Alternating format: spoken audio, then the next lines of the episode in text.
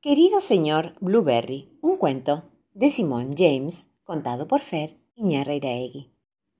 Una noche cálida de verano, Emily, de ocho años, disfrutaba de sus vacaciones mientras, sentada en su cama, miraba el cielo estrellado por la ventana, cuando de repente, ¡ploch! le pareció ver caer algo muy grande y pesado en el estanque de su jardín. ¿Podía ser eso que ella creyó reconocer? No estaba segura, así que decidió escribirle una nota a su maestro de segundo grado, quien era una persona muy accesible y amante de los animales igual que ella. Querido señor Blueberry, comenzó diciendo la carta, amo muchísimo a las ballenas y creo que he visto una en el estanque de mi jardín anoche. Por favor, envíeme algo de información sobre ballenas, porque me parece que está herida. Con amor, Emily. El maestro Leyó la carta y le respondió enseguida. Querida Emily, aquí te envío algunos detalles sobre las ballenas. No creo que lo que hayas visto en tu estanque sea una ballena, ya que ellas no suelen vivir en estanques de agua dulce, sino que necesitan agua salada para vivir. Sinceramente tuyo, tu maestro, señor Blueberry. Durante el desayuno, Emily recibió la respuesta que esperaba y la leyó detenidamente. Después de algunos días, Emily volvió a escribirle a su amigo y maestro. Querido señor Blueberry, he puesto sal en el estanque para mi ballena. Por las mañanas, antes del desayuno, durante varios días, y anoche la he visto sonreír. Creo que ya se siente mucho mejor. Con amor, Emily. La respuesta del maestro no se hizo esperar. Emily recibió otra carta que decía, Querida Emily, por favor, no pongas sal en el agua del estanque de tu jardín. No creo que eso le guste a tus papás. Mucho me temo que no es posible que una ballena viva en tu estanque porque las ballenas nunca se pierden. Siempre saben dónde están, aunque el océano sea inmensamente grande. Tuyo, sinceramente, señor Blueberry. Aunque Emily leía las cartas de su maestro, su percepción de lo que ocurría en su casa le mostraba algo que su maestro no entendía aparentemente. Así que volvió a escribirle para que él estuviera al tanto de los acontecimientos. Querido señor Blueberry, esta noche estoy muy feliz. He visto a mi ballena saltar y lanzar chorros de agua mojando todo a su alrededor. Se veía azul a la luz de la luna. ¿Será que es una ballena azul? Con amor, Emily. Postdata. ¿Cómo la debo alimentar? Pocos días después llegó la respuesta del señor Blueberry. Querida Emily, las ballenas azules efectivamente son azules y comen krill, unos pequeños animalitos parecidos a camarones que encuentran en el mismo océano donde viven. Sin embargo, debo decirte que es muy difícil que una ballena azul pueda vivir en tu estanque, porque son muy, muy, muy grandes. Sinceramente tuyo, señor Blueberry. Postdata, ¿no será un goldfish azul o una carpa? Emily volvió a escribirle a su maestro para contarle las maravillosas novedades. Querido señor Blueberry, he estado leyendo su carta y anoche se la leí a mi ballena. Después de eso, ella me dejó acariciarle la cabeza. Fue muy emotivo. Disimuladamente le dejé unos copos de cereal y unos cubitos de pan para ver si se los comía. Todo en el borde del estanque. ¿Y esta mañana? ¿Qué cree? Ya no estaban. Creo que se lo, le voy a poner de nombre Arthur. ¿Qué le parece? Con amor, Emily. Querida Emily, debo decirte enfáticamente que no es posible que una ballena esté en tu estanque, le escribió el maestro. Tal vez no lo sepas, pero las ballenas son migratorias y viajan kilómetros y kilómetros cada día. Lamento desilusionarte, pero es así. Tuyo sinceramente, tu maestro, señor Blueberry. Querido señor Blueberry, esta noche estoy muy triste. Arthur se ha ido. Tal vez sus cartas lo hicieron reflexionar y ha decidido emigrar nuevamente. Con amor, Emily. El maestro, con preocupación, leyó la nueva misiva y enseguida respondió con empatía, con el fin de contener y consolar a su alumna y de hacer que no se sintiera tan triste. Entonces le escribió una amorosa carta. Querida Emily, por favor, no estés triste. Realmente era imposible que una ballena viviera en tu estanque. Tal vez, cuando seas mayor, podrás recorrer los océanos navegando en busca de las ballenas que tanto amas y ser una de esas personas que las estudian y las protegen.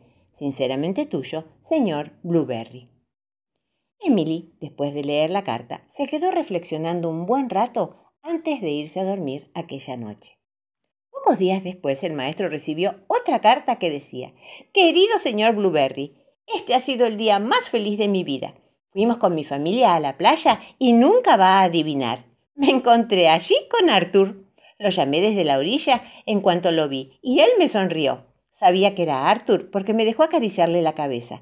Compartí con él parte de mi sándwich y luego nos despedimos.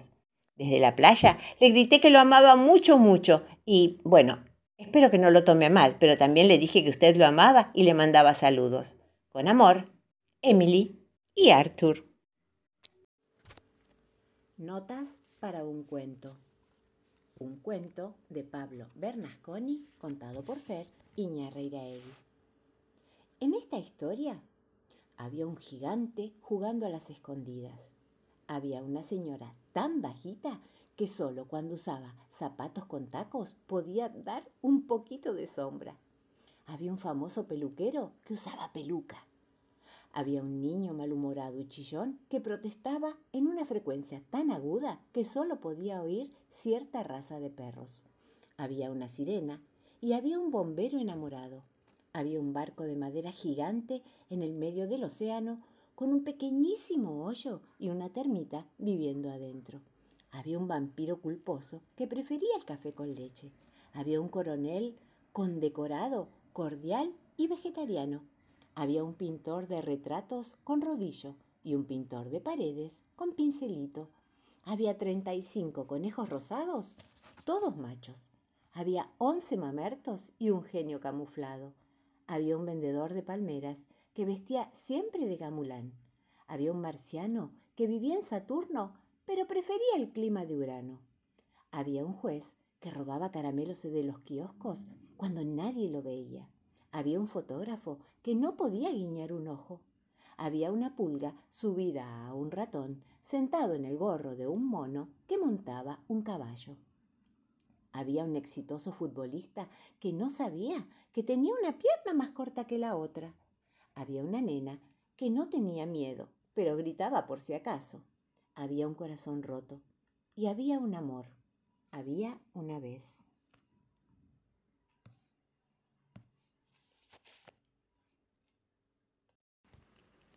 Veo, veo. ¿Qué ves? Una cosa. ¿Qué cosa? Maravillosa. ¿De qué color? Verde. Mm, ¿Esa rana? Sí, muy bien. Regalo, un cuento de Pablo Bernasconi, contado por Fer Iñarreiraegui. Toco, toco, toco, to. Toco, toco, toco, toco, toco, to. Toco, toco, toco, toco, toco, toco, to. ¡Basta! gritó el cocodrilo desde la playa. ¡Basta con el ruidito! ¡No puedo dormir ni abajo del agua! To. ¡Basta! Co. Shh. To. ¡Basta! dije. Toco, toco. No lo aguanto más. Esto se termina acá. El cocodrilo dejó la laguna, borrando con la cola las huellas de sus patas, dibujando con los dientes las huellas de su rabia. Subió con mucha dificultad la cuesta embarrada y con mucha dificultad bajó por el otro lado hasta llegar al árbol. El árbol era enorme, altísimo. La corteza arañada por los años se parecía mucho a la piel del reptil. El cocodrilo miró hacia arriba y ofendido escuchó toc toc. Con mis patas no voy a poder sostenerme en las ramas, pensó, pero quizás levantó la cola, la enrolló en la rama más baja y se colgó. Empezó a bambolearse de a poco. Las ardillas miraban el espectáculo con un poco de disimulo, por si acaso. El cocodrilo se amacaba cada vez más fuerte, balanceando el peso con su cabeza, cuando el giro completó la media vuelta, se soltó y voló como un trapecista hacia la siguiente rama, un poco más alto, enrollándose con la cola. Y otra vez comenzó el bamboleo. Toco, toco, toco, toco, toco, toco, toco, toco, toco. Ya llego, ya llego. Volvió a soltarse y a subir una rama más, arrastrando hojas, ardillas y frutos con la pirueta. Cuanto más subía, más frágil se hacía el árbol. Por fin llegó hasta la última rama, apenas sostenido por su cola larguísima. El pájaro carpintero lo miró a los ojos. Habituado a sorpresas y cosas extrañas, no le pareció nada peculiar que un cocodrilo lo visitara en la punta de un árbol. Y detuvo su trabajo. Hola, le dijo. ¿Qué te trae por aquí? Vine a comerte. ¡Ay, pucha! El cocodrilo abrió la boca como quien abre un libro gigantesco. El pájaro carpintero miró adentro y le dijo ¡Ah! Tenés un montón de caries. ¿No te duele? Sin cerrar la bocota, el cocodrilo respondió Un poco. Cuando. cuando estoy comiendo cosas duras o muy frías. Ay, si no me comes, te puedo ayudar, le ofreció el pájaro. Ale, me parece bien. Toco, toco, toco, toco, toco, toco, toco, toco, toco, toco, toco, toco, toco, toco. Nunca se sabe. A veces, las cosas que nos molestan traen regalos inesperados.